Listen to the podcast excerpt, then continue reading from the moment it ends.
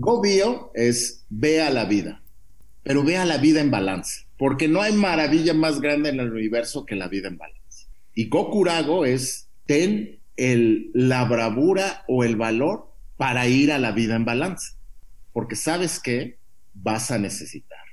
Vas a necesitar bravura para poder enfrentar y vencer tus temores y tus vergüenzas.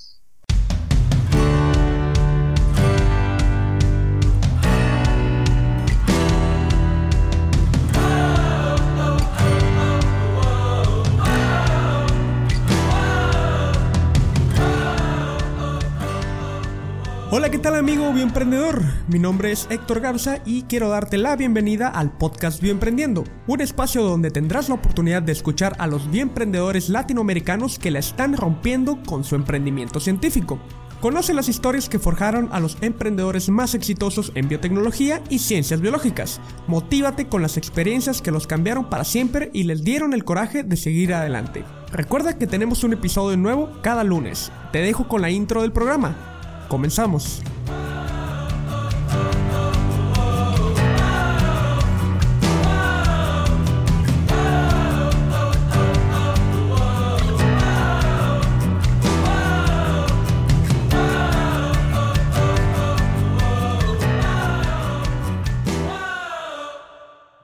¿Qué tal amigos? Bienvenidos al episodio número 17 del podcast Bioemprendiendo. Emprendiendo.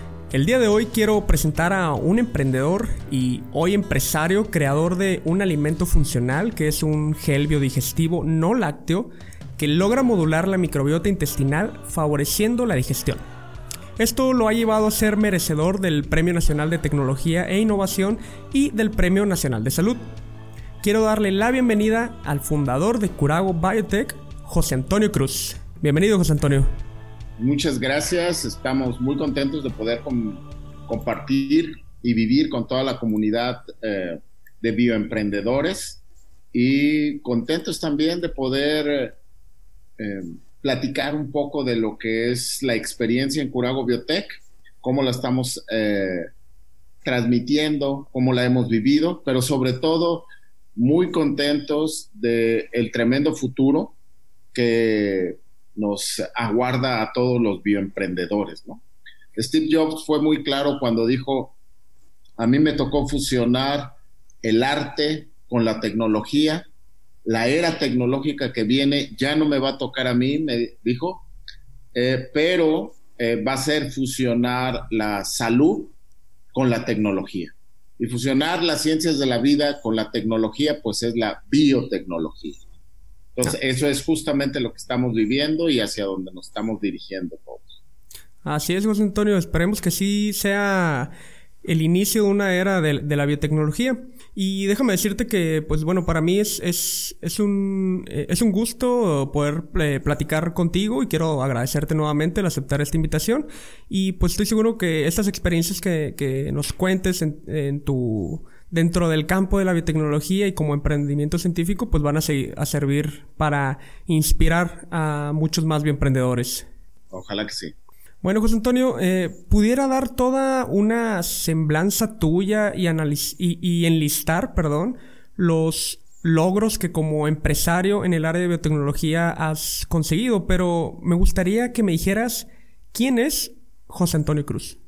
Bueno, Antonio Cruz es eh, tal vez un loco, disruptivo, terco, eh, que desde muy pequeño ama la ciencia. Y en especial eh, la ciencia y tecnología aplicada hacia lo que es la salud humana.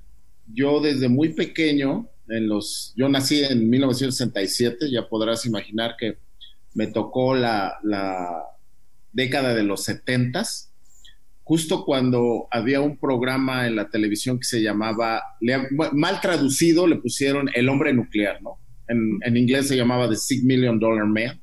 Y ya era la historia de un astronauta que en su regreso a la Tierra había sufrido un accidente y entonces le implantaban una serie de dispositivos biónicos, ¿no? Piernas biónicas, brazo biónico y ojo biónico en aquel entonces todos mis amiguitos, yo tenía cinco o seis años, querían ser el protagonista de la serie que se llamaba Steve Austin, pero yo, a diferencia de ellos, yo no quería ser Steve Austin, yo quería ser el doctor o el médico que lo curaba. Rudy Wells se llamaba en la serie. Y me, cautivaba, me fascinaba de sobremanera la manera en cómo dispositivos eléctricos, eh, electrónicos eran implantados en un cuerpo humano para poder recuperar todas sus funciones. De ahí eh, decidí que quería ser ingeniero nuclear, bastante eh, mal encausado por la mala traducción. Ya cuando iba en la secundaria me di cuenta que la ingeniería nuclear era otra cosa. Cuando seleccioné la carrera, no tenía eh, idea de que lo que yo quería estudiar se llamaba eh, cibernética, ¿no? O, ingeniería eh, biónica, pero pues en aquel entonces no había, ¿no? De hecho, en México es muy reciente esa carrera, la iniciaron en el Politécnico hace menos de una década. Y entonces elegí por eliminación una, una ingeniería que más se pareciera y fue ingeniería electrónica. Y a mí me toca la conversión industrial en México de lo que es la automatización y empiezo a trabajar en empresas de alimentos y en empresas de dispositivos médicos, eh, escalando rápidamente a varios puestos, haciendo una carrera meteórica. Yo a los 29 años ya era presidente para América Latina de una compañía Fortune 500. Eh, siempre muy apoyado de la parte de tecnología. En el 2005 me despiden de el último trabajo donde estuve empleado y experimento una, una gran eh, angustia y un gran miedo. Eh, viene una era donde no me contratan, y bueno, yo ya tenía pensado desde mucho tiempo antes eh, emprender. Yo decía desde los 25 años, yo no sé, pero cuando tenga 40 años tengo que tener un producto en el mercado, no sé cuál sea. Pero si bien era una buena intención, la verdad es que morí en pánico de perder todas las eh, seguridades del salario. Entonces me despiden de esta compañía, viene un periodo para mí sorprendente de unos seis, siete meses donde no consigo trabajo pese a hacer cinco o seis entrevistas, ir a Estados Unidos. Y entonces en, eh, en aquel momento yo tenía tres grandes temores. El primero era incumplir con las obligaciones de manutención de mis hijas. Ya tenía alrededor de unos 10 años divorciado. Tenía una relación con una persona que en ese momento proyectaba un futuro, entonces perder a esa persona también me aterraba.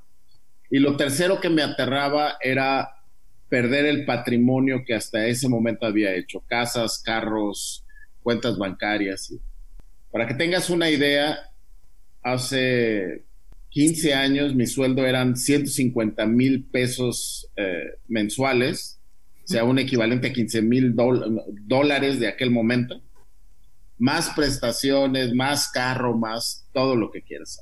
Y bueno, resultó ser que mis tres grandes temores, que es incumplir con mis hijas, perder el patrimonio y eh, perder la relación, ocurrieron cruel, inmisericordia y simultáneamente. Y simultáneamente, que raíz. Y entonces te das cuenta cuando te pasa eso que no te mueres y que tampoco quedas mutilado ni trepanado del cerebro y que hay una serie de temores y vergüenzas que nada más existen en tu cabeza. ¿no? Y que sí, hijo, que, ¿qué le voy a decir a mis otros compañeros que sí siguieron empleados y que ahora son vicepresidentes y directores? ¿Qué van a pensar de mí si, si no tengo carro, si, si ando en camión, si no tengo dinero, ¿no? ¿Qué van a pensar de mí este, las personas que en algún momento a lo mejor juzgué o o les quise proyectar una imagen de éxito y demás, ¿no? Y bueno, eh, creo que hoy en día ese fue el punto de quiebre para que realmente tomara una decisión de vida y iniciara eh, Curago Biotech. Muy bien. Eh, no fue planeado, no fue lo que en ese momento yo quisiera, hubiera querido, pero hoy te puedo decir que fue lo mejor que me pudo haber pasado en la vida, porque eso me forzó a que encarara la vida, pero sobre todo que encarara mis vergüenzas y mis temores, que navegara profundo en mí mismo para encontrar la causa raíz de mi vergüenza y de mi miedo. Y que una vez que entendiera qué es lo que tenía que aprender de mi vergüenza y de mi miedo, pudiera meterlo en mi inconsciente y a partir de ahí estructurar una vida ya como emprendedor y ahora como empresario en mayor libertad y plenitud. Entonces, eh, creo que es una, una, experiencia de vida que hoy eh, coachamos a muchos emprendedores, participamos en Coparmex, en el TEC de Monterrey, en varias incubadoras, eh, nos hablan muchas universidades, hemos dado pláticas. Eh, este, mes tengo que estar en la UDG, en, la Universidad de las Américas, de donde soy egresado de maestría. Eh, y siempre el punto clave es este, ¿no? O sea, está chido que, tengas un doctorado y, que tengas una bonita tesis, y está muy chido que tengas una vinculación con universidades, centros de investigación, y está muy chido el canvas y la planeación estratégica y está muy chido que, salgas a validar, güey, ¿no? Y que le preguntes a todo el mundo, oye, ¿te gustaría a ti la cura contra el cáncer y el SIDA tomada para que no sea inyectada, de rápido efecto, que tenga sabor de caramelo o, o pay de piña y que además sea barata? Y que toda la gente diga, sí, sí, sí, me gusta. No, ya fui a validar, fui a validar y me dijeron que sí me van a comprar y, que sí, que... Está muy chido todo eso. Pero si realmente en nuestra experiencia quieres ser de emprendedor, un empresario en esta área biotecnológica, y yo creo que en cualquier otra, primero enfrenta tus temores y tus vergüenzas. Y lo que viene, así sea si ganar el premio Nobel, estoy muy lejos de ganarlo, pero te aseguro que es menos complicado. Muy bien, José Antonio, este, pues bueno, ya, ya nos has dado muchas lecciones en, tan poco tiempo y me gustaría retomar algo de lo que dijiste al inicio, ¿no? Sobre esa curiosidad que tenías de niño eh, en, en cómo ya veías la ciencia, ¿no? Y creo que es algo que yo creo que la mayoría, o si no es que todos los niños, tienen esa curiosidad, ¿no? De, de de, pues no sé, a lo mejor lo ven en una caricatura y, se familiarizan con el incluso científico loco, ¿no? Que uno llega a pensar y, y quiere ser eso. Exactamente. Y yo creo que por ahí de los cuatro a cinco años, nuestros padres, nuestros eh, maestros y la sociedad en general matan inmisericordiamente esa curiosidad innata. Cuando te dicen, deja de estar soñando, pon los pies en la tierra, ponte a estudiar y poco a poco vas ascendiendo en, la academia y entonces es céntrate, eh, eh, sé práctico, consigue un trabajo, empléate, eh, sé disciplinado, trabaja sin dar problemas para que con el tiempo esperes jubilarte y tengas una vejez tranquila.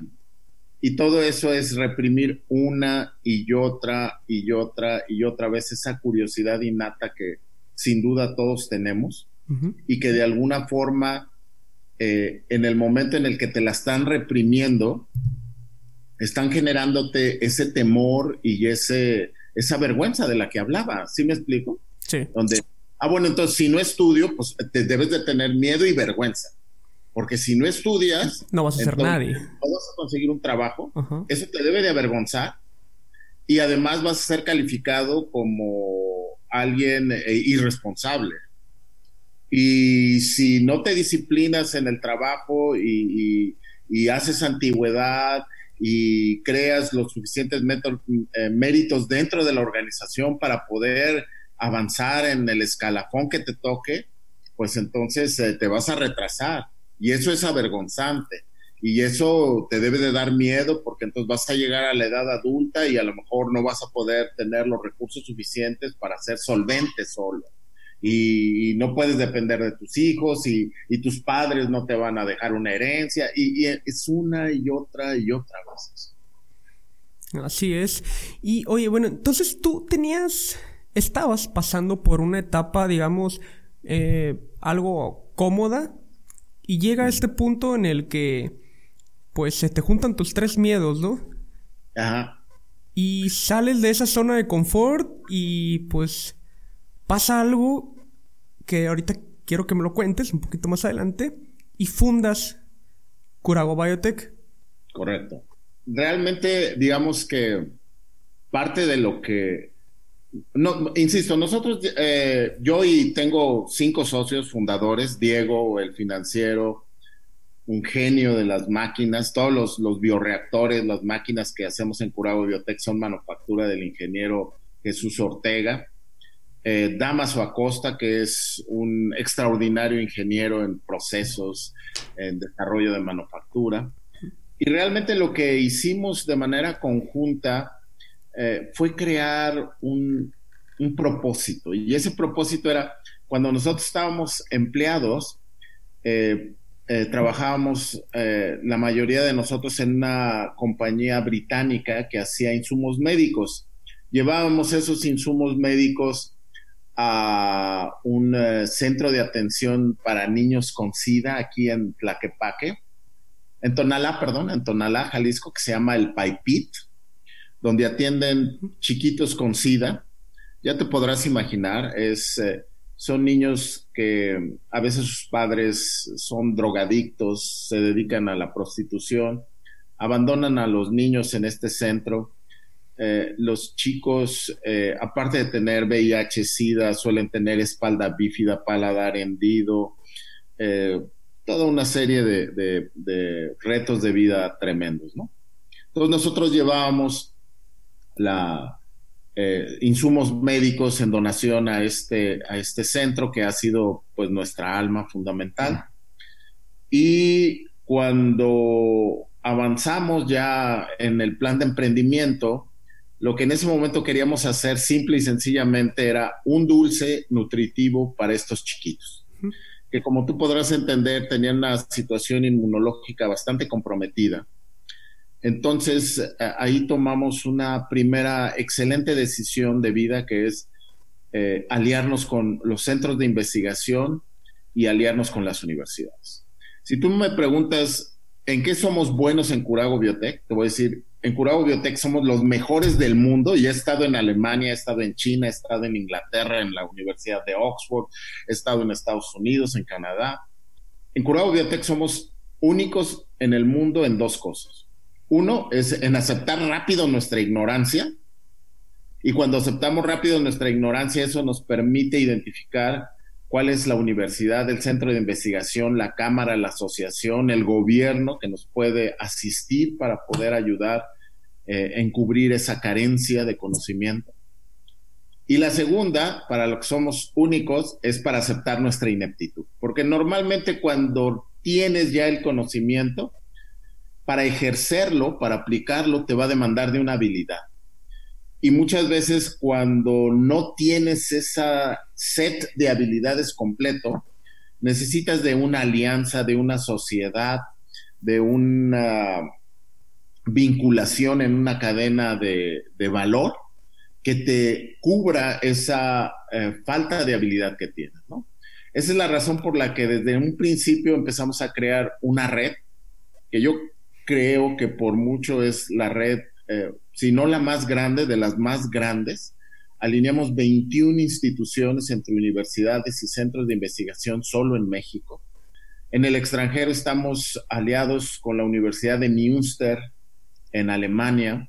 Hemos estado con la Universidad de Oxford en Reino Unido con el MIT en, Estados Unidos. Becarios del MIT vienen a hacer sus prácticas profesionales aquí a, Curago Biotech en El Salto, Jalisco.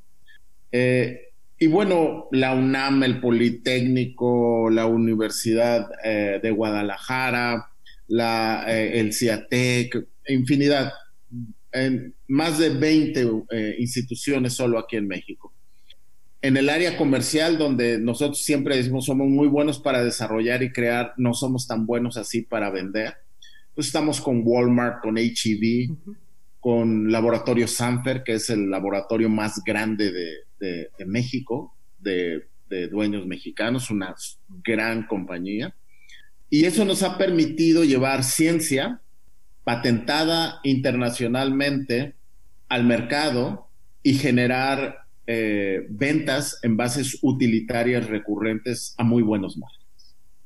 Yo siempre he dicho, lo único más difícil que descubrir la molécula, que descubrir el dispositivo, eh, patentarlo, generar eh, una serie de respuestas a los revisores de las patentes, lograr los títulos de patentes, lograr a lo mejor doctorar a cinco estudiantes, diez maestros, dieciocho pregrados, generar eh, cuatro o cinco papers indexados internacionales, ganar dos veces el Premio Nacional de Tecnología, una vez el Premio Nacional de Salud, ser eh, la primer biotecnología latinoamericana en ser transferida de México a Europa.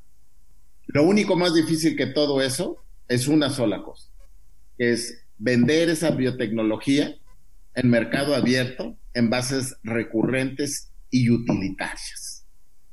Entonces siempre nos ha dado mucho eh, respeto la parte del neuromarketing, la parte de la venta, la parte de la comunicación, como esta dupla que permite realmente hacer virtuoso el ciclo. Y eso pues nos ha ido permitiendo generar ventas utilitarias que nos han eh, generado ingresos en pesos y nos han permitido hacer inversiones en euros en Europa o en dólares en Estados Unidos. Porque cuando la ciencia y tecnología como economía del conocimiento eh, entra en estas fases de, de financiamiento, pues el margen utilitario es, brutal, ¿sí me explico? Entonces, te vuelve un muy buen negocio.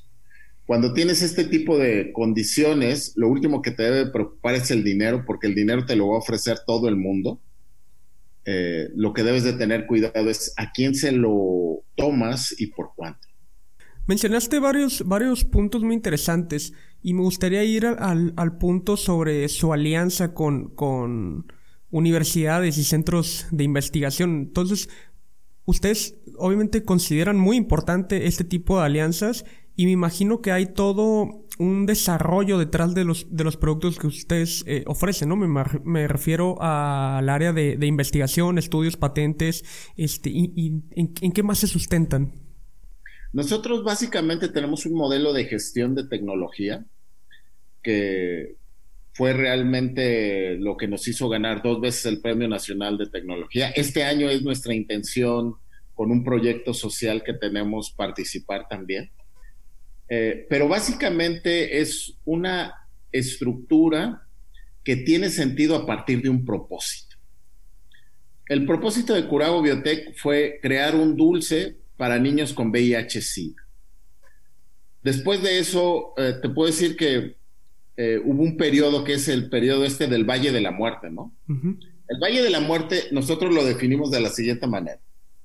Es cuando ya estás vendiendo, pero tienes compromisos legales, ya sea con inversores que te han depositado dinero, con empleados que tienes contratados, con Hacienda para pagar impuestos, o sea, con el IMSS para pagar la parte del seguro social, etcétera, etcétera. Y entonces, tu nivel de ventas, en cuanto le quitas los gastos, no es suficiente para que llegues a punto de equilibrio. Y cada mes no dejas de vender, la gente te pide que le vendas, te compra, pero el volumen de dinero que ingresa al negocio es insuficiente para poder generar un pago de todo lo que gastas y se crea una zona de pérdida. Y si te rajas, vas a tener demandas laborales que no puedes pagar, demandas con los que te prestaron dinero que no puedes pagar y demandas con el gobierno porque tienes impuestos o obligaciones gubernamentales que no puedes pagar. Ese es el Valle del Agua. Entonces llegas a un punto en el que ya estás metido con el agua hasta el cuello. El cuello y dices, si me rajo ahorita es eh, tengo una bronca legal. Y entonces dices, es, es, desesperante y sientes mucho miedo y mucha vergüenza, porque dices, o sea, ¿qué hago?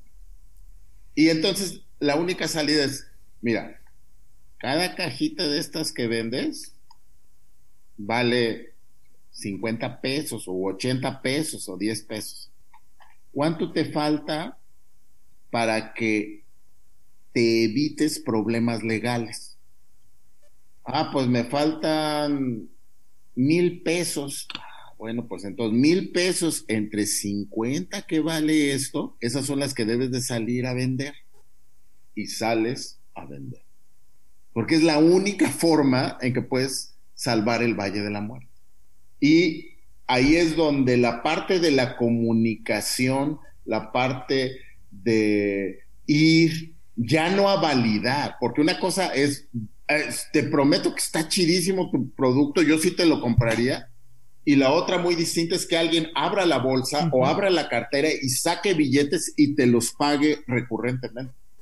Cuando realmente hay valor agregado, y más en biotecnología, la bondad o la maravilla de esto es que el beneficio se percibe orgánicamente. Es decir, hay una variación de tu estado actual a uno de mayor placer o de estabilidad o de salud o de bienestar. Si realmente hay ciencia atrás. Y cuando el producto le dan la oportunidad y refleja esto en una sensación orgánica, la compra recurrente se da solita. Y entonces sobrevives o pasas el Valle de la Muerte. Pero entonces cuando ustedes iniciaron, ¿cómo empezaron a incursionar en el mercado eh, con, un producto como este, que, que no es eh, como tal un medicamento, pero que ayuda al tratamiento de, problemas digestivos, por mencionar uno? Pero no, tiene, no tenías también como esa maquinaria de distribución, mercadotecnia, manufactura. De hecho, fue muy, muy, muy eh, simpático porque nosotros nos incubamos en el TEC de Monterrey. Eh, recuerdo que vino, eh, hay un eh, gurú de cómo vender tecnología. Este gurú de cómo vender la tecnología tiene un instituto que se llama The o, el Abismo, el, Instituto del Abismo allí en Silicon Bay. Y era el que le decía a Apple y a Google y a Facebook cómo sacar sus productos tecnológicos. Mark Cavender se llama el tipo iba a venir aquí a, al TEC de Monterrey a dar una masterclass y el TEC de Monterrey beca a dos proyectos, uno de ellos fue Curago Biotech, para tener una hora de asesoría con Mark Cavender. Yo le mandé todo el, el, eh, el, file de, nuestro desarrollo y demás, ¿no? Entonces llega Mark aquí a Guadalajara, da la, la masterclass y me dicen, bueno, Antonio, pues ahora sí aprovecha, nos, vamos a un salón y en el salón ya estoy solo con Mark Cavender, entro y me dice Mark Cavender, ¿qué quieres? Le digo, pues Mark, te mandé toda la información de nuestro desarrollo, es un, gel eh, biológico que mantiene vivas y activas microorganismos, que fermentado, además de alimentar, puede ayudar a modular ciertas funciones orgánicas en el cuerpo humano. Y, Mark me decía, pues, mira, lo ojeé, sí lo vi, pero ¿qué es lo que quieres? Y entonces yo un poco así yendo al grano le digo a Mark vender mira, yo lo único que quiero saber es cómo vender una biotecnología disruptiva en un mercado de un país en desarrollo como México. Y a partir de ahí, Mark Cavender me da la más poderosa y la, más valiosa eh, mentoría que yo he tenido en toda mi vida. Se me queda viendo fijamente Mark y me dice, no sé, no tengo la más remota idea y eso me lo vas a decir tú a mí en cinco años si sobrevives. Y digo que fue la más extraordinaria de las mentorías porque no me engañó. En este mundo del emprendimiento tecnológico está el evaluador financiero y el asesor de tecnología, que lo único que hacen es enredarte en una serie de cosas. Digo, no todos, pero, pero sí hay quien. Y por tal de, de sacarte unos pesos, te dice y te confunde de manera atroz, ¿no? Entonces nos vimos ahí, bueno, estamos solos y pasó, pasaron tres cosas importantes. La realidad es que ya para ese entonces mis socios y yo estábamos casi tirando la toalla, estábamos en el, en el, eh, en el Valle de la Muerte y sonó el teléfono y me tocó contestar a mí y entonces era una señora de un pueblito de, bueno, una ciudad pequeña de aquí de, de Jalisco que es Socotlán cerca de la laguna de Chapala. Y me acuerdo que me dijo, oiga, ahí es donde, donde hicieron el ventro. Y yo, sí, señora, aquí es. ¿Qué quiere? Ah, no, pues es que yo hablaba para felicitarles por, por el, la gelatinita con lactobacilos muy rica. Yo pensando por dentro, ¿no? Pues qué bueno, aproveche porque dentro de poco ya no va a haber gelatinita, ni lactobacilos, ni fermentaciones, ni nada. Y le digo a la señora, ah, pues qué bueno, señor, qué bueno que le cayó bien. Y me dice la señora, no, no, no, a mí no, le cayó muy bien a mi bebé de 11 meses. Y entonces le dije yo, ah, pues qué chido que le cayó bien a su bebito de 11 meses. Y entonces la señora me dice, sí, porque fíjese usted que antes de la gelatina con lactobacilos fermentada, mi bebé tardaba mucho en sonreír, ¿no? dije, ah, pues qué bueno, pues que sonría más rápido, ¿no? Dice, sí, porque cada que lo sacaba de su quimio y de su radioterapia, realmente tardaba mucho en sonreír. Entonces, en aquel entonces me acuerdo que necesitábamos 300 pesos para que no nos metieran a la cárcel, porque teníamos demandas de los proveedores y teníamos que pagar nóminas y a Comisión Federal de Electricidad. Y entonces yo me acuerdo que colgué el teléfono y le dije a mi, a, a, Damaso, a Diego, al ingeniero Ortega, que aquí se va a ver qué tan verdaderos ejecutivos somos. Y se trata de sacar 300 mil pesos para sobrevivir. Entonces, en el emprendimiento siempre hubo un propósito. Hoy en día el propósito se llama Mar María, María Xochitl, o se llama Sophie. ¿No? Sophie es una niña de 5 años que va a vivir en el 2030, que va a llegar a su refrigerador y que en el refrigerador le van a leer eh, por biométricos eh, que es Sophie, va a ver que es enero o diciembre y va a subir a la nube y va a procesar un montón de datos. Y el refrigerador va a decir, es Sophie, Sophie necesita refuerzos en citoquinas para que no tenga infecciones de tipo viral y los alimentos naturales, regionales, de estación que le van a proveer los nutrimentos son calabazas, son zanahorias, son jitomates, los va a cruzar con las preferencias de Sophie, va a decir a ella no le gustan los jitomates, pero sí le gusta la calabaza, sí le gusta la zanahoria. Y en el dron donde le lleven su mandado de alimentos naturales, regionales, de estación, mínimamente procesado, también le van a llevar un frasquito con microbiota cultivada de Sofi. Sofi lo va a meter en un bioreactor casero porque para el 2030 en todos los las cocinas del mundo va a haber un bioreactor que fermente esos alimentos naturales, regionales de estación con tu microbiota para que generes el primer alimento personalizado que te va a permitir modular funciones orgánicas para poder vivir 120 años a pleno. Esa es nuestra razón de ser de ahorita. La otra es Xochitl María.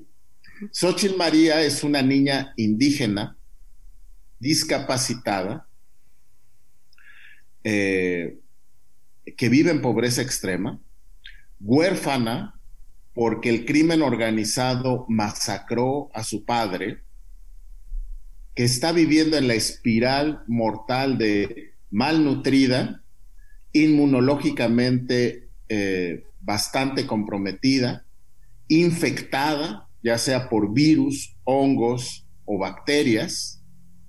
A partir de ahí, ser en el mejor de los casos canalizados al sistema de salud público para que la restablezca a través de antibióticos, fungicidas y la retorne a su comunidad de origen para que se vuelva a desnutrir y se vuelva a reinfectar.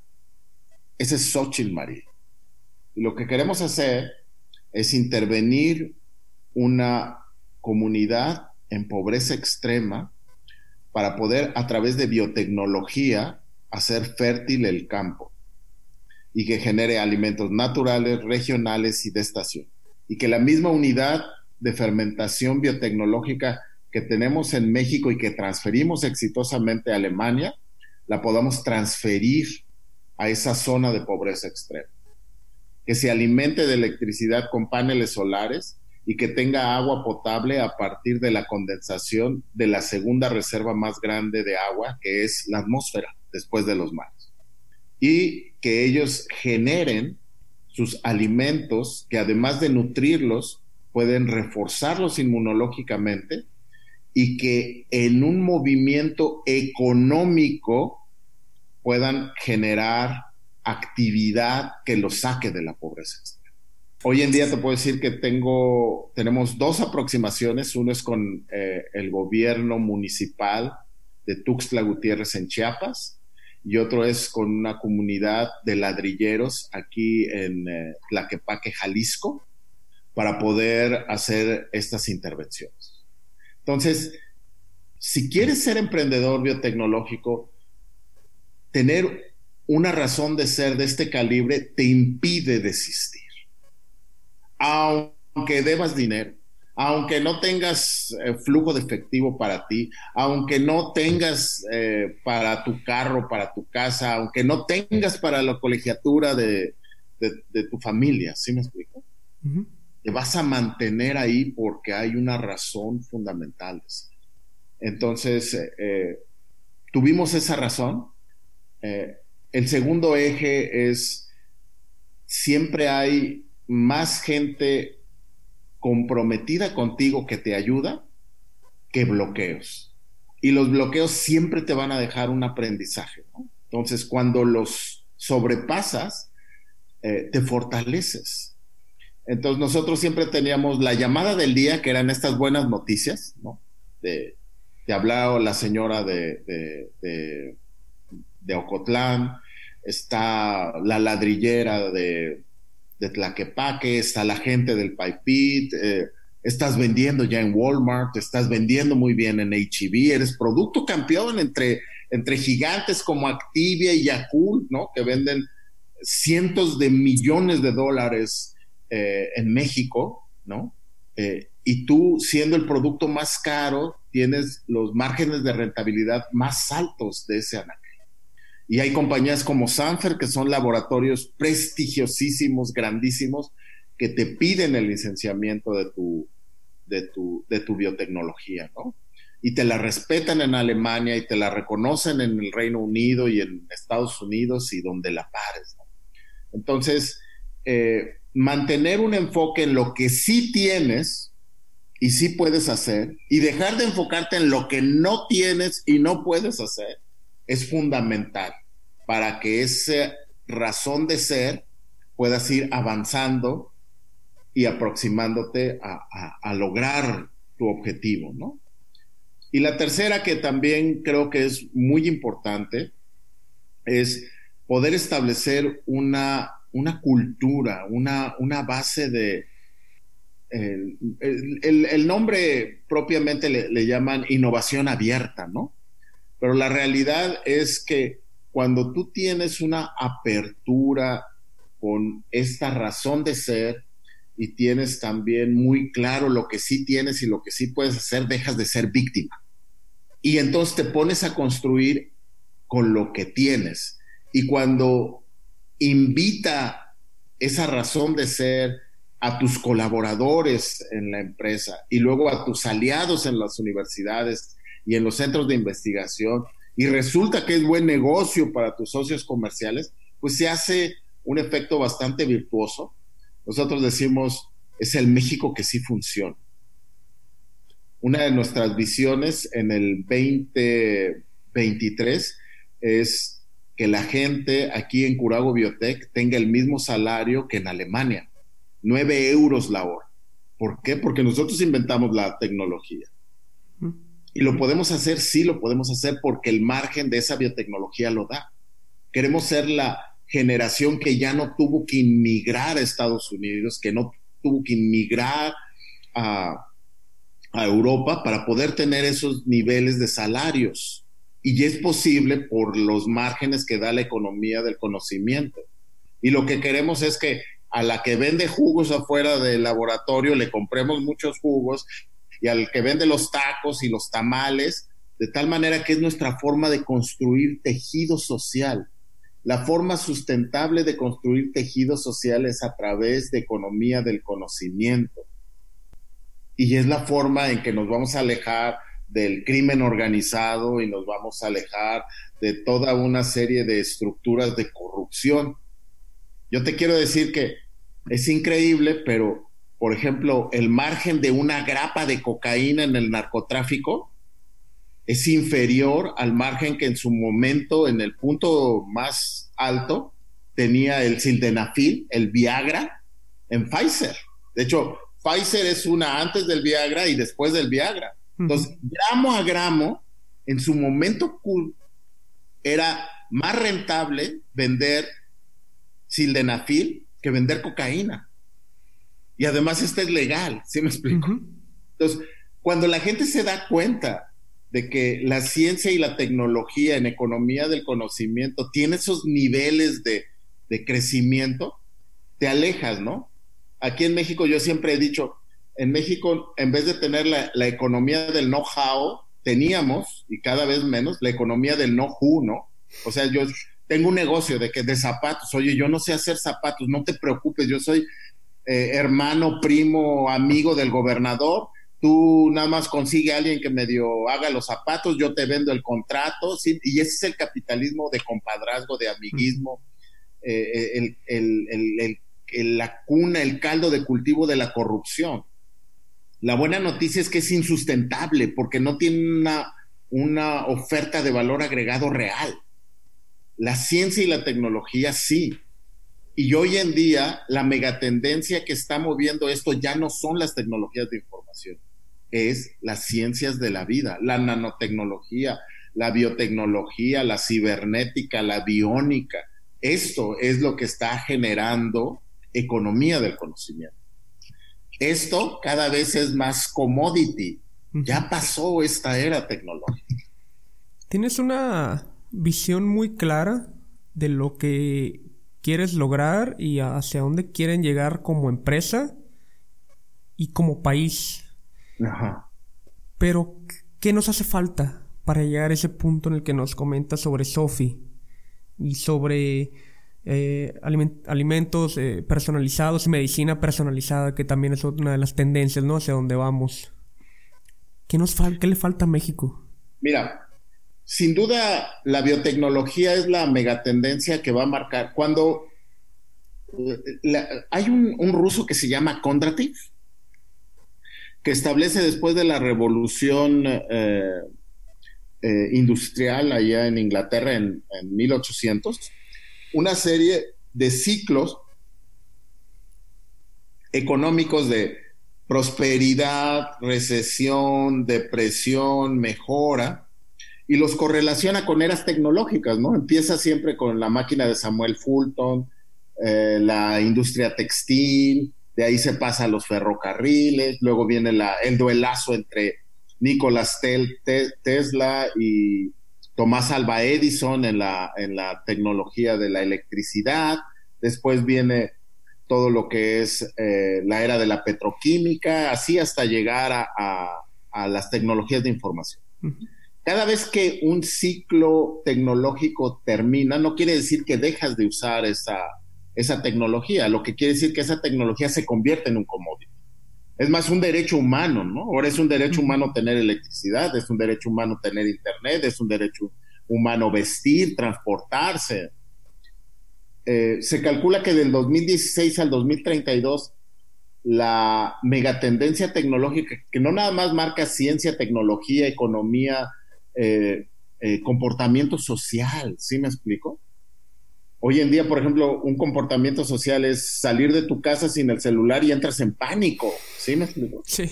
Aquí yo digo, en 20 años, si te encuentras a alguien en la calle y ves que le falta un brazo, te le vas a decir, oye, así como hoy te sorprendería alguien que no tiene celular, en 20 años le vas a decir, oiga, ¿y usted por qué no tiene un brazo? Pues que su mamá no guardó en una cámara criogénica su cordón umbilical para que las células madre las pudiéramos cultivar y entonces una impresora 3D le reimprimiera su brazo para implantárselo. ¿Qué, no? Pues, ¿Dónde vive? ¿Sí me explico? Entonces, por la transversalidad va a haber tres grandes industrias. Una en biofarma, otra en biomateriales y otra en bioalimentos. En biofarma muy probablemente sea una empresa alemana. Va a ser un equivalente a Apple, ¿sí? un hombre y una mujer equivalente a Steve Jobs. En la parte norte de Berlín crean ellos el Valle del Bienestar, que es un equivalente como a, Silicon Valley, ¿no? Donde hacen cosas pues, increíbles. Ya empiezan a hablar de CRISPR-Cas7, eh, eh, eh, simios paralíticos los han hecho caminar, cosas extraordinarias. En biomateriales seguramente va a ser una empresa norteamericana, ya digamos los hidrocarburos, claro que están en franca decaída. Todas las fuentes energéticas ahora tienen un principio no solo limpio, sino biológico.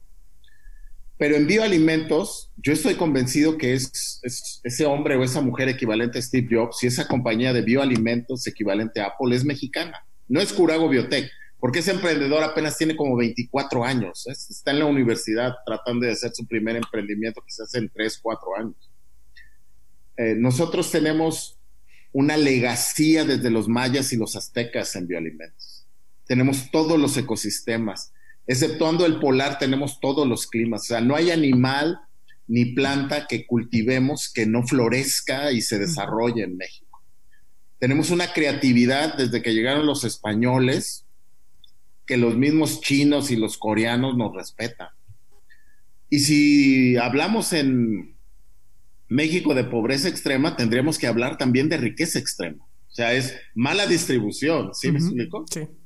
Y esos ricos, ricos, ya se dieron cuenta que la economía de el no who, ¿sí me explico? Ya no está funcionando que sus alianzas con el gobierno y sus corrupciones ya no funcionan y que su aliado el sexenio pasado ahorita puede, puede ser su peor detractor o el que le esté encaminando a la cárcel. Y bajo esas condiciones es necesario colocar el dinero donde produzca más dinero. Y donde va a producir más dinero es en innovación por ciencia y tecnología. ¿No? Está el caso de Televisa, con los tres o cuatro batazos que le dio a Netflix y que después fue de los más grandes y duros errores, ¿no? Y cuando iba un imperio como Televisa a colapsarse como lo está haciendo. Entonces, eh, son señales, pues, donde dices, tenemos toda la infraestructura, no mandamos naves espaciales como los chinos o los hindús, pero en todos nuestros centros de investigación y nuestras universidades tenemos la infraestructura en biotecnología y en ciencias de la vida para hacer lo que queramos. Y si este país es muy cuestionado en lo que es el marco jurídico, el poder judicial, ¿no? Tan cuestionado hoy día, la realidad es que funciona medianamente bien para dos cosas. Uno, violencia intrafamiliar. O sea, siete de cada diez casos de violencia intrafamiliar denunciados sí van y agarran al agresor y lo meten a la cárcel y hacen una orden de arresto.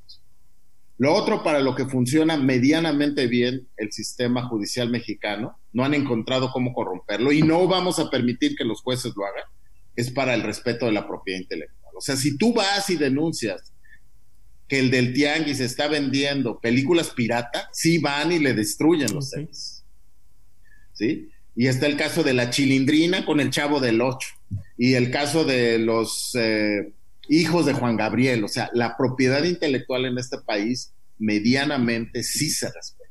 Entonces tienes toda la infraestructura, todo el marco legal, todos los recursos económicos, toda la ciencia y tecnología y la creatividad para poder generar, yo no le digo que un Silicon Valley o un Bio-Silicon Valley, yo le llamo el, el nuevo Bioaztlán, ¿sí me explico? Donde México sea una potencia agro-bioalimentaria en el 2030. ¿Qué es lo único que nos falta contestando allá directamente a tu pregunta? Vencer nuestros miedos y nuestras vergüenzas. Punto. Ya no le busques, ni siquiera es dinero. ¿Sí me explico? Ok. Es el investigador que está en el centro de investigación que no quiere que lo corran y que está buscando que le aumenten el sueldo, que le aumenten las... No, no, no, que lo corran, que salga a la calle y que diga, no tengo de otra. O, manejo un Uber o me pongo a vender tamales o echo a volar mi tesis. ¿Sí me explico? Y esos son los que van a crear la industria. Hacen falta más emprendedores en, en biotecnología, ¿no? Y que salga más, y que salga esas investigaciones de los laboratorios. Exacto. Y como no te enseñan a enfrentar tus miedos y tus vergüenzas ni en el ni en la maestría, ni en el doctorado, pues es un gran detrimento, ¿sí me explico? Y entonces como estás negado para, para aceptar, eh, ¿no? Pones en tu, en tu post de LinkedIn, ¿no? Catalizador, potencializador, mega poderoso booster de innovación por ciencia, tecnología en, eh, este, en ciencias de la vida. ¿Y qué has hecho? No, pues ahorita estoy empleado, está bien, ¿eh? No todos tienen que ser. ¿Y, ¿Y por qué no te sales a vender algo a la calle con tu ciencia y tecnología? Y la realidad es que es porque tienen miedo y tienen vergüenza. Y a veces los grados lo único que nos hacen es anclarnos a ese miedo y a esa vergüenza, ¿no? Eh, y como fue en mi caso, o sea, si la vida no me forza, tampoco lo hago. Exactamente. Se queda uno en, esa zona de confort. Exactamente. Entonces, llega un momento en el que dices, wow, ¿qué voy a hacer? ¿Sí me explico? O sea, si me corrieran del centro de investigación, si me corrieran del, de la universidad, si no encontrara trabajo, si no me puedo ir de inmigrante a Estados Unidos, porque ahorita está difícil, ¿qué voy a hacer? ¿Sí me explico? No te iba a quedar otra más que decir adiós al miedo, adiós a la, a, la vergüenza. Y bueno, lo que no voy a hacer es vivir de indigente, ¿sí me explico? Entonces, ¿sabes qué? Sé cultivar células. Me voy a poner a cultivar células, ¿sí me explico? Y voy a hacer algo para en mi primer círculo empezar a vender eso. Y cuando lo sobrepasas, te das cuenta que al final era una ilusión, ¿sí me explico? O sea, eso de, la vergüenza y el miedo ni existía en otro lugar más que en tu mente. En tu cabeza. eso es lo, que necesita eh, el país, sí. Eh, las universidades y los centros de investigación también pero lo que necesita uno que realmente quiere hacer esta, esta diferencia es vencer los miedos y las vergüenzas que tienes. Eso es todo. Y lo, lo retador es que hay gente que no lo hace y aún estando en la zona de confort del chequecito quincenal, la realidad es que en el fondo están frustrados y entonces no, hacen más que hablar mal de que en este centro las líneas de investigación las imponen y los investigadores no te prestan el equipo y te cierran el laboratorio y pinche gobierno que no ayuda y las nuevas normas del CONACYT que están en contra y hay que hacer una marcha y cómo es posible que aquí un investigador gane menos que un cuate que lava carros y, le van buscando pretextos hay. Pretextos y te enfocas en lo que no tienes y no puedes hacer, dejas de tener un propósito de vida, pero seguro que cuando llegas a tu cama en la noche y te recuestas, y ahí sí no puedes engañar a nadie, estás profundamente deseando tener el valor y quitarte la vergüenza para intentarlo al menos una vez. Excelente. He visto que, hablando, hablando de esto precisamente, que compartes en las redes de, de Curago videos donde explicas las, las claves del éxito. El porqué, estrategia, temores, persistencia, humildad, creatividad, que, que ya nos has, comentado, ¿no? Y nos has hecho ver con, todo esto que nos, que nos has compartido. Y, bueno, eh, es, importante resaltar esto que mencionas también, ¿no? De, esa zona de confort en la que viven muchos, o vivimos, vamos a, voy a incluir también, muchos investigadores. Este, yo estoy terminando mi tesis de doctorado, pero y, he tenido en la mente, ¿no? Eh, eh, emprender. Desde hace ya una década fácil, mi, misión ha sido emprender. Pero siempre hay algo que me está deteniendo, ¿no? Es, ay, no, es que todavía no termino la tesis. Ay, es que no he conseguido el dinero. Ay, es que, híjole. Y sí es cierto, o sea, son solamente... Son cosas que están en la cabeza de uno. Y es, es una vibración baja, ¿sí me explico? Que cuando le encuentras la razón es vergüenza y miedo. Y entonces lo que tú puedes hacer es, a ver, ¿cuál, ¿cuál es la vez más reciente que yo he sentido vergüenza y miedo? En mi caso te voy a compartir. La vez más reciente fue hace como siete meses, justo antes de quebrar, porque quebré, perdí miles de cientos de euros en Alemania. Es intención regresar, sí, pero la realidad es que quebré en Alemania. Y sentí miedo, sí, sentí un temor grandísimo. ¿Sabes por qué? Porque había un, inversor, un gran industrial, que hizo una evaluación de la compañía hace como dos años y que cuando la hizo yo no estuve de acuerdo y le dijo, oye, no me estás contando nada de Alemania. Su financiero me dijo, ¿sabes qué?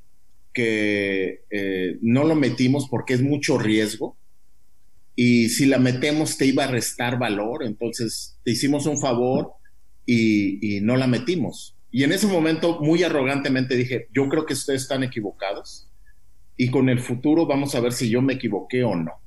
Entonces sentía vergüenza hace ocho meses que estábamos en este proceso de declarar en insolvencia Curago Bioteca Alemania, porque decía, ¿cómo voy a regresar yo con ese super empresario? Y le voy a decir, tenías razón, o sea, era un riesgo muy, no lo calculé.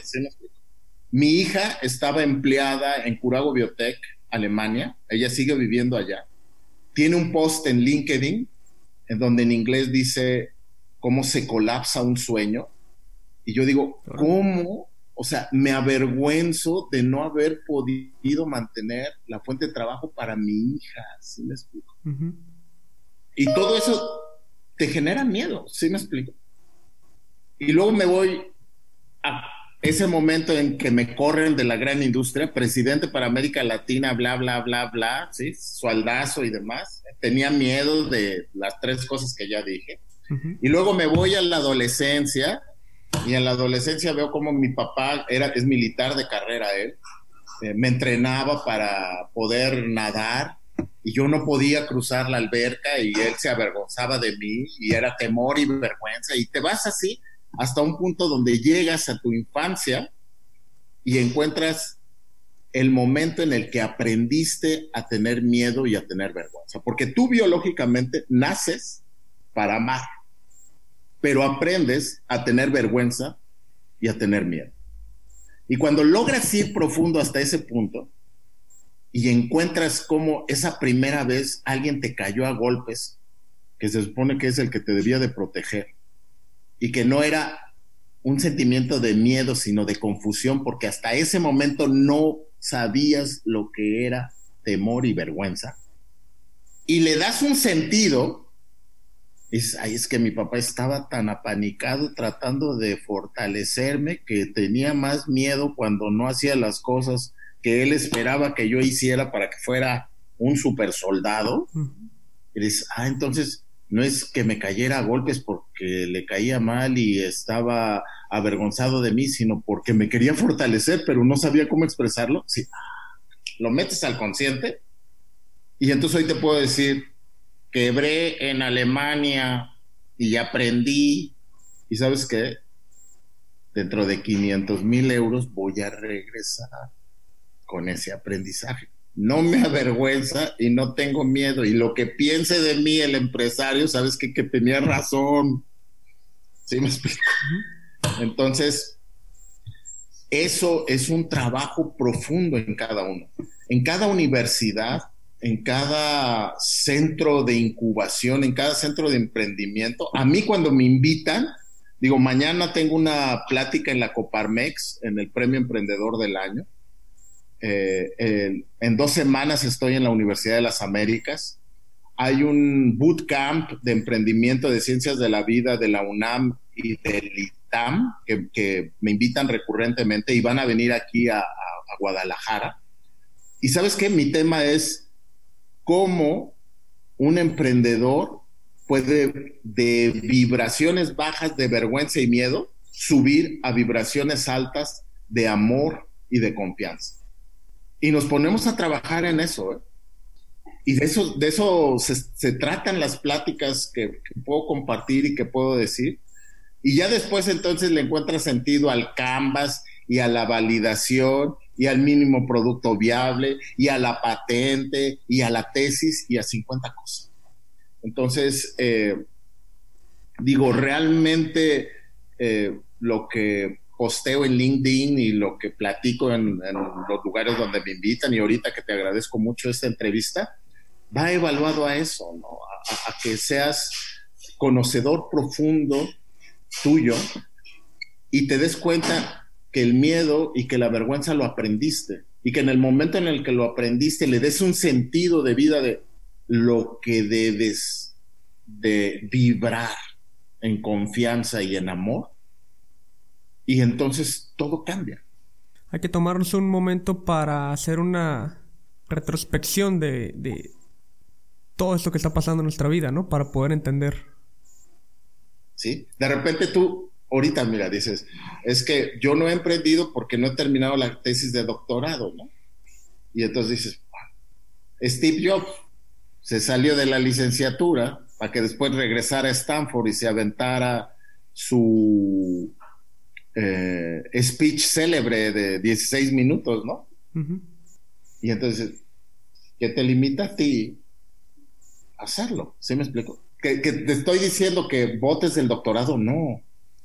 Pero te estoy diciendo que encuentres esa razón de ser que es superior a la limitación de condicionar que tengas el doctorado. ¿Sí me explico? Sí. Y entonces tienes, e, e, esa respuesta no está en los libros, no está en ninguna incubadora, no está en ninguna tesis, no, no es paper de nadie. Eso está dentro de ti. Para todos los que gozamos de las ciencias de la vida, haz de cuenta que tú tienes un diálogo tú con tu mente. Y en, en tú con tu mente es un diálogo constante, diario, donde tu mente te está diciendo, no, no, termina el doctorado. No, no, no, no, no busca un inversor. Eh, asegúrate que tengas eh, medios de financiamiento. Eh, investiga, valida y revalida, sal otra vez, vuelve a preguntar, vuelve a ajustar el, prototipo mínimo viable. Pero tienes otro diálogo, y fíjate bien, en ciencias de la vida es, es maravilloso, con tu corazón y con tus tripas el segundo lugar donde hay más neuronas en tu organismo son tus intestinos. Están todos los neurotransmisores. Hay una conexión desde tu cerebro que baja por el sistema nervioso central y conecta con el sistema nervioso entérico. ¿Quieres saber otro lugar donde hay un montón de neuronas? Tu corazón. En tu corazón hay funciones neuronales autónomas. Y tu cuerpo desde siempre te ha hablado, pero tú no le haces caso. Por eso cuando dices, ten el coraje de seguir tu corazón, es, Cuando tú entras en eh, miedo y en vergüenza, empiezas a hiperventilar. Y cuando hiperventilas, no respiras bien, no oxigenas bien. Mitocondrialmente tus células empiezan a hacer fermentaciones ácidas. Tu frecuencia cardíaca sube. Tu presión arterial se altera. Tus músculos se tensan en una fatiga o estrés innecesario y empiezas a sudar. Te pasa cuando tienes tu examen profesional doctoral, te pasa cuando estás enfrente de los inversores, te pasa en todo momento donde estás vibrando bajo, con miedo y con vergüenza. Y es que tu cuerpo te habla, pero tú no le haces caso. Y entonces, si tú aprendes a dialogar con tu corazón, con tus tripas, empiezas a encontrar cómo regular tu respiración. Y después de regular tu respiración, oxigenas tus neuronas, distiendes tus músculos, tu ritmo cardíaco entra en fase, piensas mejor, dejas de sudar, no hiperventilas. Y en ese estado tomas las mejores decisiones que puedes tomar. Y te vale madre lo que digan los demás. ¿Sí me explico? Sí. Tienes una razón de ser, no hay forma de que no la logres. ¿Y no será que más que no de que no sea que no estemos escuchando nuestro cuerpo, sino que más bien no sabemos entenderlo? Porque nos pasa, sabes, cuando eras bebé, tú ves Hoy en día hay tesis doctorales de respiración ventral, que es la mejor manera de alcalinizar tu cuerpo. ¿Por qué? Porque tú metes aire, acuérdate que el aire es mm, ochenta y tantos por ciento nitrógeno, mm, algo así como 17 por ciento oxígeno y otro pequeño porcentaje de gases tú respiras ventralmente, es decir, inflas la panza, inflas los pulmones, oxigenas tu cerebro y estás alcalinizando tu cuerpo, estás oxigenando tus neuronas. Por favor, ve cualquier bebé y te vas a dar cuenta que los bebés de natural respiran así. Antes de los tres años, no importa la grosería que le hagas a un bebé, el bebé no resiente Hoy le decimos epigenética, todas esas configuraciones de ADN que te llevan a rutas metabólicas donde o generas cortisol, noradrenalina y, adrenalina, o generas dopamina, oxitocina. Entonces, realmente veníamos de natural bien. Nos echamos a perder. Pero a los tres años empiezan con que no estés haciendo eso porque está mal y es una majadería y, está castigado y váyase para allá y no lo haga. Y nos fragmentan. Entonces, lo único que tienes que hacer es reconectar con eso. Pero tu cuerpo nunca te ha dejado de hablar así. Jamás. Lo que pasa es que de los cuatro a los que tienes ahorita lo dejaste de escuchar. Esa es la maravilla de las ciencias de la vida. Por eso esa es la era tecnológica de ahorita. Y entonces de repente dices, oye, entonces si pongo un negocio de respiración ventral para alcalinizar, va a ser más exitoso que todas las aguas y todos los alimentos y todas las cosas que tú y yo sabemos que alcalinizan marginalmente. Y aplicas ciencia y tesis, nada más que sabes que hay que poner en, si no tienes dinero, en tu casa, en el jardín o en el parque, o tienes que ir a la oficina del Señor, un sistema de respiración ventral. Y eso es un negocio. Hay una frase que, mencionas que en, algunas entrevistas tuyas que he podido ver y en un abstract que, que escribiste para el Congreso Mundial de Biotecnología en Berlín 2018. No hay maravilla más grande del universo que la vida en balance. ¿A qué se refiere esta filosofía? Cuando la vida está en balance tiene tres características. Primero, es autosustentable, es decir, se regenera una y otra y otra y otra. No hay manera más efectiva de transformar materia en energía, energía en materia que la vida en balance. No importa el megasubmarino que hagan los rusos, ¿sabes cuándo le van a ganar al sonar natural de la ballena? Nunca. No importa el cazabombarderos que hagan los gringos, ¿sabes cuándo le van a ganar al águila en su vuelo retráctil, entrar en barrena, ir por su presa? Nunca.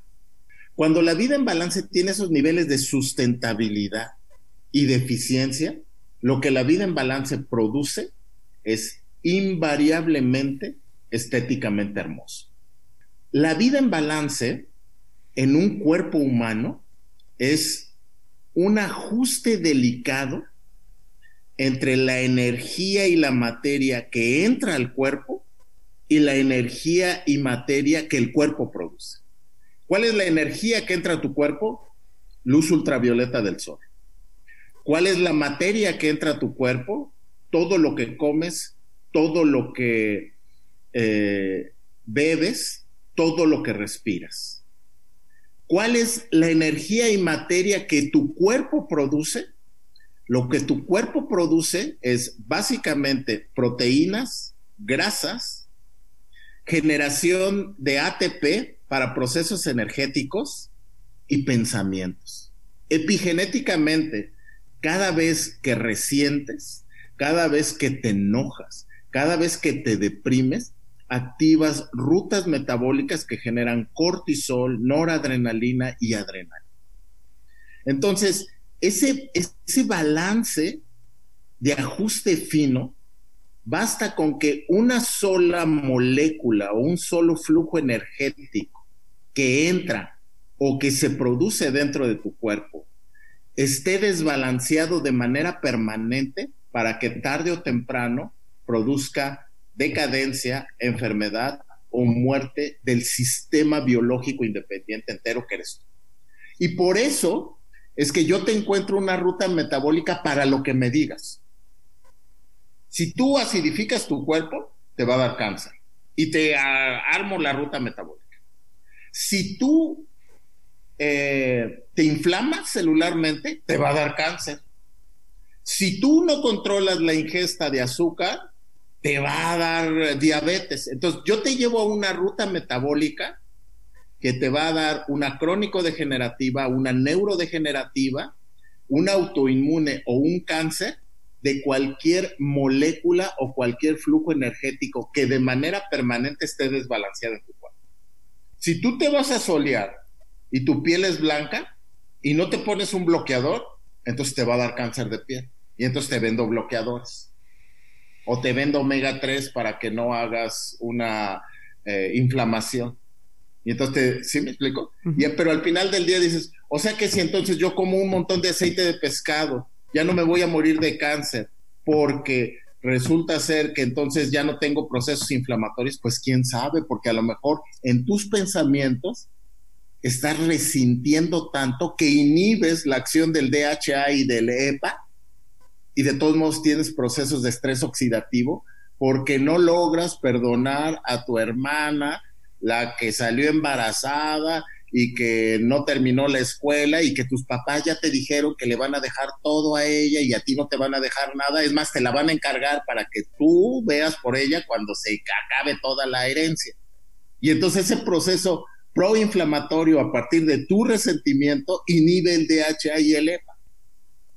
Entonces, vida en balance es esa maravilla, es ese ajuste fino entre la materia y energía que entra a tu cuerpo y la materia y energía que tu cuerpo produce. Por eso es que no hay un producto ni hay un sistema que per se te asegure mantenerte en balance. Lo que sí sabemos es que cuando el cuerpo humano está en balance microbiómica, genómica, epigenética y energómicamente, el ser humano puede vivir a plenitud 120 años. Entonces, imagínate el tamaño del desbalance que tienes en un solo flujo energético, en una sola molécula que no estás recibiendo, produciendo, que tu esperanza de vida es de 70 años, o sea, menos de la mitad. Y peor aún, solo por ser mexicano tienes 6 de 10 eh, boletos de vivir esa recortada esperanza de vida en los últimos 20 o 30 años con un cáncer, una crónico degenerativa, una neurodegenerativa o un autoinmune. Entonces, date cuenta del, de la maravilla de lo que es la vida en balance pero del tamaño del negocio potencial que tenemos los que nos dedicamos a las ciencias de la vida para corregir semejante desbalance. Hay un mercado enorme. No, no, no, o sea, brutal, ¿sí me explico? Brutal. José Antonio, ya casi para terminar, ¿qué le dirías entonces a todos los emprendedores que van iniciando y que no tienen esa que no tienen idea más bien de las dificultades por las que van a atravesar? Pues que enfrenten la más grande de todas, que es vencer sus temores y vencer sus vergüenzas. Hagamos cuatro cosas. Uno, primero aceptemos. Tengo miedo y tengo vergüenza. Y pongámoslo tal cual. O sea, tengo miedo al que dirán tengo miedo a no graduarme. Tengo miedo a decepcionar a mi papá. Tengo miedo a perder a mi novia. Tengo miedo a que mi esposo eh, mm, me desapruebe.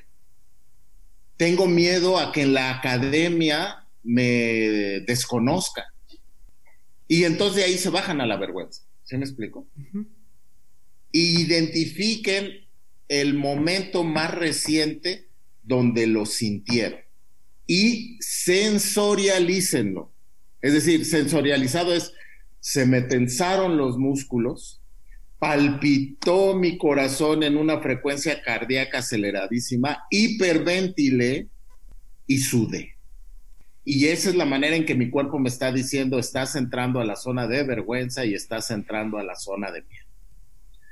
Vete al momento de la adolescencia donde sentiste exactamente eso, ese flujo frío corriendo por toda tu espina dorsal, que fue cuando te, dijeron que no el novio, te dijo que no la novia o la, persona, cuando reprobaste esa materia que, que tú querías, cuando no entraste a la universidad que tú deseabas. Y después vete a la infancia cuando estés en la infancia te vas a bloquear para atrás. Es decir, ya después de ahí ya no me acuerdo, porque está muy cañón enfrentar. Entonces, recuerda eh, o busca el recuerdo más lejano que tengas. Va a ser anterior a ese último momento de vergüenza y de miedo. Y justo cuando estés ahí, busca en lo profundo de tu ser dónde fue donde aprendiste. Te vas a dar cuenta porque en ese momento como no tenías ese aprendizaje previo, fue confusión. ¿Sí me explico? ah, no, pues sí, pues yo pues salí encueradito en la cena de Navidad y pues hasta ese momento decían el bebé o la bebé y no pasaba nada y en ese momento yo salí todo el mundo, pero ¿qué, qué está pasando? No, la niño, ¿cómo sale así? Alarma y demás. Y era un estado de confusión en mí. Y en ese estado de confusión yo decía, ¿qué está pasando si todos me quieren y, me ocultaron y demás? Y ahí fue donde aprendí a tener miedo y a tener vergüenza. Y cuando llegues en ese punto, le tienes que dar un sentido a ese ver. Ah, mira, no, lo que pasa es que no es que me quisieran limitar, lo que pasa es que pues había un sentido social y en ese sentido social pues ya no se veía bien que yo a los cuatro años estuviera desnudo y la gente viera mi pene en una celebración de Año Nuevo, ¿sí me explico? Pero realmente, ah, entonces no te quieren avergonzar, te querían proteger. Ah, entonces, el efecto es protección. Ah, entonces no aplica ahorita. No aplica ahorita que tengo miedo de renunciar a un esquema asalariado seguro porque si me quieren proteger, entonces tengo que hacerle caso a mi bravo corazón. Y lo tengo que intentar. Y sabes qué? La gente me lo va a reconocer al grado de que me va a ayudar. Yo te voy a ayudar. Y entonces cambia todo. Hagan eso. ¿Sí me explico? Inténtenlo. Vayan con algún especialista, algún eh, que les ayude en ese proceso. ¿Sí me explico? Sí. Pero si logran hacer eso, ya, lo que sigue es menos complicado. Mencionaste la palabra, la palabra bravo, que viene implícita en el nombre de Curago. Sí. curago en esperanto significa bravura, bravura, coraje, no de resentimiento, sino de impulso de hacer las cosas. ¿Por qué elegir esto? Cuando iniciamos la compañía queríamos, eh, siempre usamos el esperanto, que es este lenguaje del polaco que lo crea como un lenguaje universal, y decimos, vamos a hacer ciencia para el mundo, entonces usemos el esperanto como lenguaje para marcas y para las, la compañía. Y entonces, eh, en aquel entonces, eh, teníamos unión, bravura, innovación, y la verdad es que como estábamos en medio del Valle de la Muerte, veíamos que lo que tenías que tener era, era bravura y coraje, ¿no? Y entonces eh, buscamos, eh, por ejemplo, unión en Esperanto, si mal no recuerdo, se dice cunigo, bravura se dice curago, y estaba entre cunigo y curago. Me invitaron al TEC de Monterrey en Querétaro a biotecnología en alimentos, a un congreso, y de regreso eh, eh, era el tiempo en el que me tenía que ir con cajas de dentro, literalmente a veces subirme al camión y decir, señores pasajeros, disculpen las molestias que les vengo causando, soy un emprendedor biotecnológico, para que no lo pague en el Superama en aquel entonces a 40 pesos, traigo por esta única ocasión el gel biodigestivo Ventro, la gelatinita fermentada a 25 pesos, por favor pasen, ¿no? Y entonces venía ya de vender mis cajitas en el, para tomar el camión de regreso a Guadalajara. Y eh, en el Google yo había puesto Curago y me salió la foto de una chica que estaba haciendo una campaña para eh, que los jóvenes no tomaran y, manejaran, ¿no? La campaña se, se llamaba No todos mueren en accidentes viales por alcohol. Ella había sobrevivido, pero se quemó toda, ¿no? Y eh, cuando tú le dabas al Google Curago, salía ella.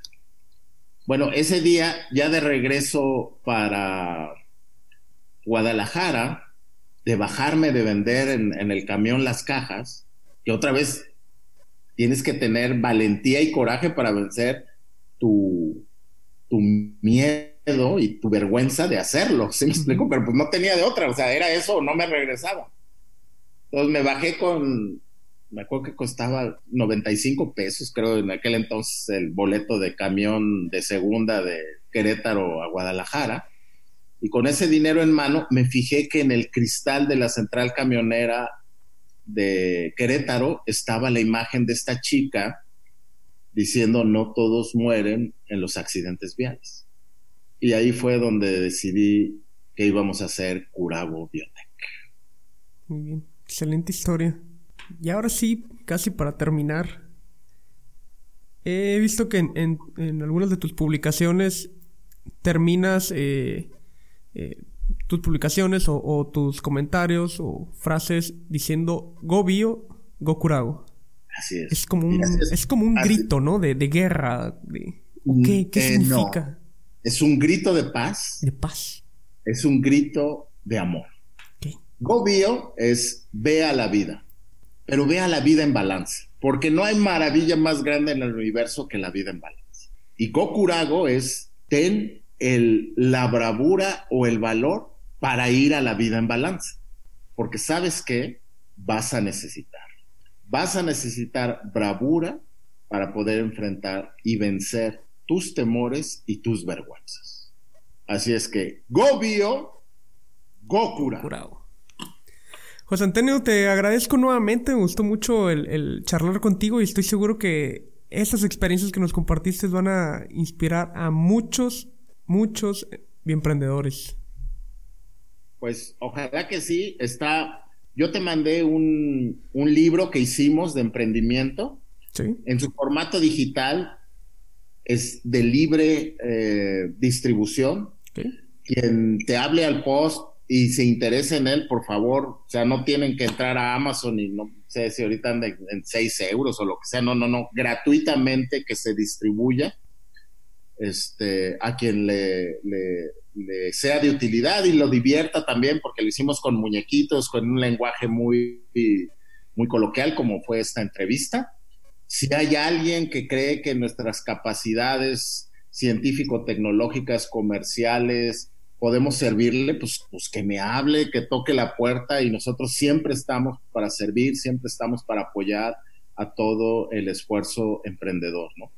Estoy buscando a ese Steve Jobs o a ese Steve Jobs del 2030 y sé que me la voy a encontrar o, sé que ya es parte de, toda esta red de aliados y, de, de, emprendedores que tenemos en Curago Biotech y entonces estamos desarrollando para que inevitablemente México sea la potencia agrobioalimentaria del 20.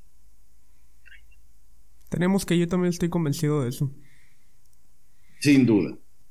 Y pues bueno, entonces el, libro lo, estaremos dejando en la descripción del capítulo. Si, si acceden a, nuestro sitio web de, de Bienprendiendo, donde eh, estaremos compartiendo el, audio de esta entrevista, pues ahí, ahí, van a poder encontrar también el libro que se llama Tecnopreni, el emprendimiento tecnológico. El, el emprendimiento tecnológico, ¿no? Está ahí. Correcto. Muy bien.